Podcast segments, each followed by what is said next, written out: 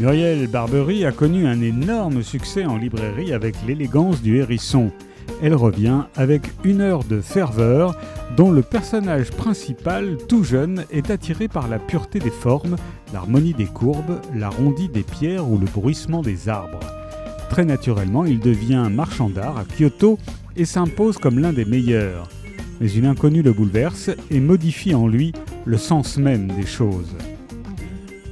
En choisissant le Japon, Muriel Barbery explore l'élégance extrême, la capacité d'un être libre à se métamorphoser, à méditer, jusqu'à trouver la force du don.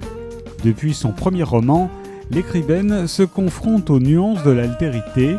Aucun endroit, aucun paysage, aucun personnage ne pouvait lui offrir un tel territoire d'imaginaire et de sensibilité elle a pris le pas de la lenteur et de la contemplation pour avoir une chance de capter ce qui, à la fin, reste en nous de ferveur.